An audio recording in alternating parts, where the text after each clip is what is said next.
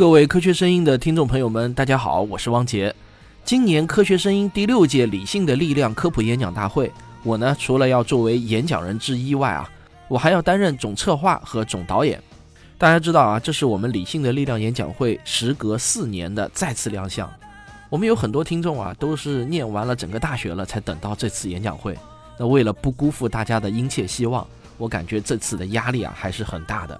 为了把这次演讲会做精彩，给大家留下深刻的印象，我这脑细胞呢真的是没少死啊！今天啊，我要来给大家汇报一下我们这次演讲会的内容。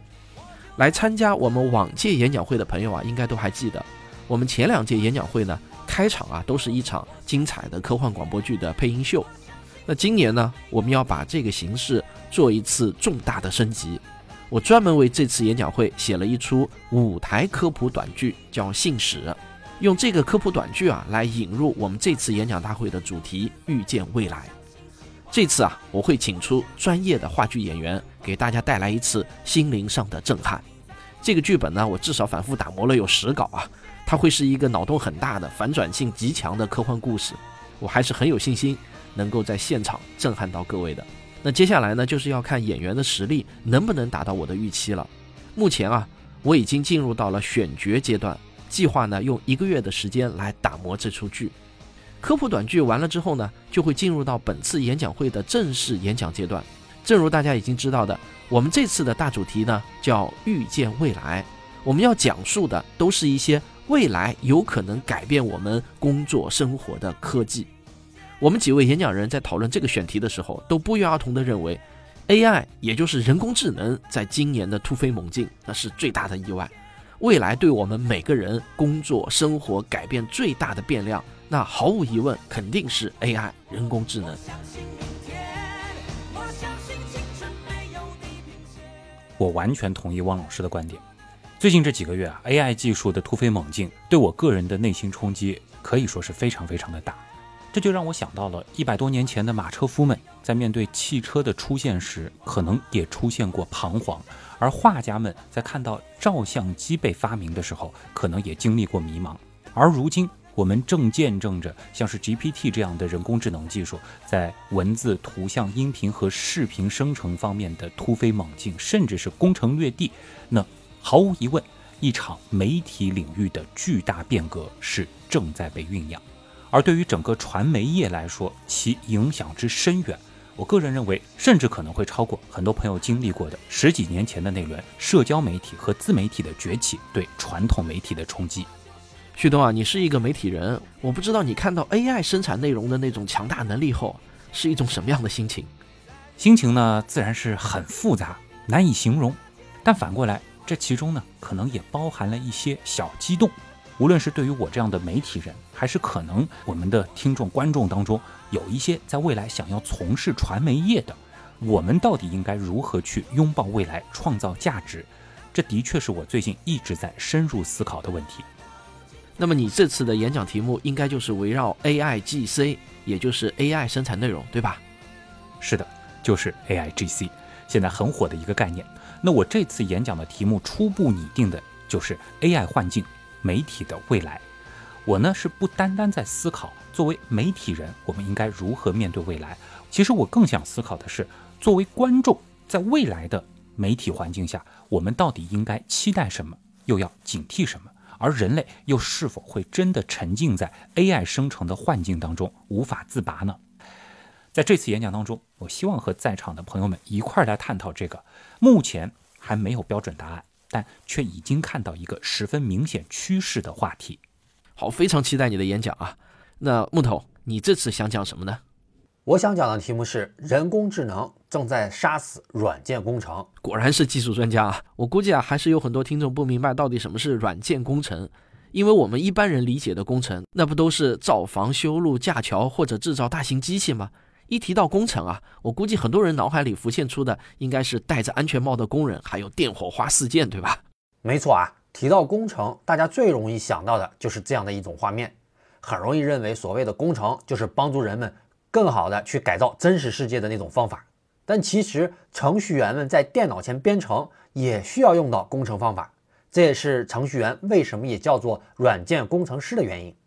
但是软件工程呢又很不同，开发软件要是有了什么想法，只需要编程就能搞定，并不需要像其他的工程一样，还要考虑材料问题啊、物理化学规律啊等等各种各样真实世界给的限制。所以，软件工程有着自己非常独特的一面。互联网时代发展很快，我们都是深有体会的啊。它之所以能发展这么快，一个很重要的原因，就是因为有软件工程。而现在 AI 技术出现了，它必然也会成为新的加速器。但是 AI 技术的快速发展，又正在为曾经好用的软件工程方法挖下坟墓。当软件工程的方法失效之后，互联网会如何变化？现在的程序员又该如何面对？这一次呢，我们就可以一起来聊一聊看。然后大家应该就能注意到了，其实 AI 还会在你没有注意到的地方改变的世界。嗯，这个话题太好了，我真的也很想听。大家应该知道啊，最近这几年有一股少儿编程热，大家呢都热衷于学习编程，催生了一个几百亿的少儿编程市场。但是我和木头老师共同的判断是啊，AI 将彻底改变软件开发的模式，我们不得不面临重新定义编程这个工作。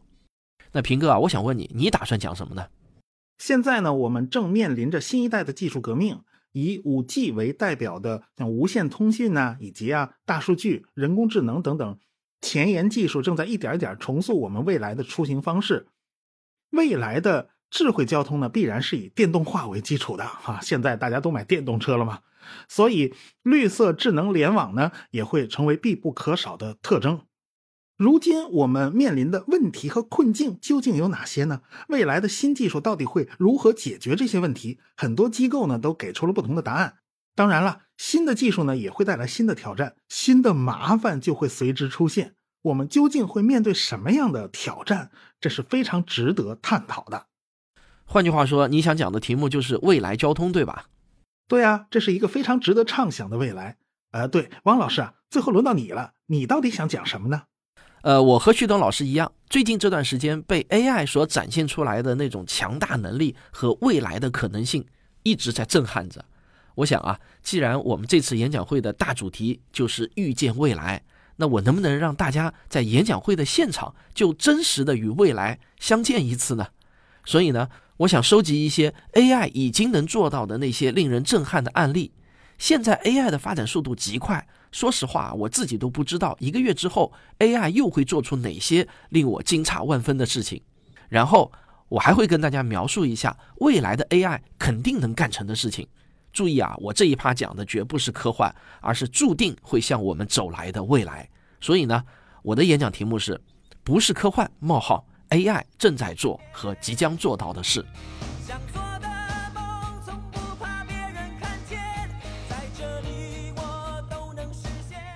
其实，汪老师，我有一个预感，等到了演讲会的那一天，你收集到的那些最新的 AI 工作案例，可能还是会让我们吃一惊啊！尽管我已经有了很充分的准备了。我认为，我们今天很可能依然低估了 AI 对未来软件开发模式的影响，哪怕是最大胆的想象，或许都没有办法真正的描绘未来。不过，尽管 AI 在不断的演化，人性却不会改变。未来如果 AI 产生心智，那到底是让 AI 来适应人类，还是人类去适应 AI 呢？这又是一个人类不得不面对的重大问题啊！我觉得未来肯定是 AI 来适应人类，我干嘛要去适应它呢？是吧？好了，如果你对我们今天谈到的这些话题很感兴趣，那千万别忘了来参加我们二零二三年四月三十日在浙江绍兴举行的第六届理性的力量演讲大会。是的。其实除了我们五个人的演讲，这一次呢，还有一位非常重量级的演讲嘉宾，他就是中科院国家天文台的科学家，也是中国十大科学传播人物卡尔萨根奖的获得者郑永春博士。至于郑老师要在现场给我们带来什么样的未来世界呢？今天我们就先卖个关子。本次演讲会购票，请关注“科学声音”的微信公号，在底部菜单中找到线下活动，点开即可找到“理性的力量”演讲会。目前呢，已经有四百多位小伙伴决定从全国各地赶到绍兴与我们相聚，您不来凑个热闹吗？来吧，我在历史文化名城绍兴等你。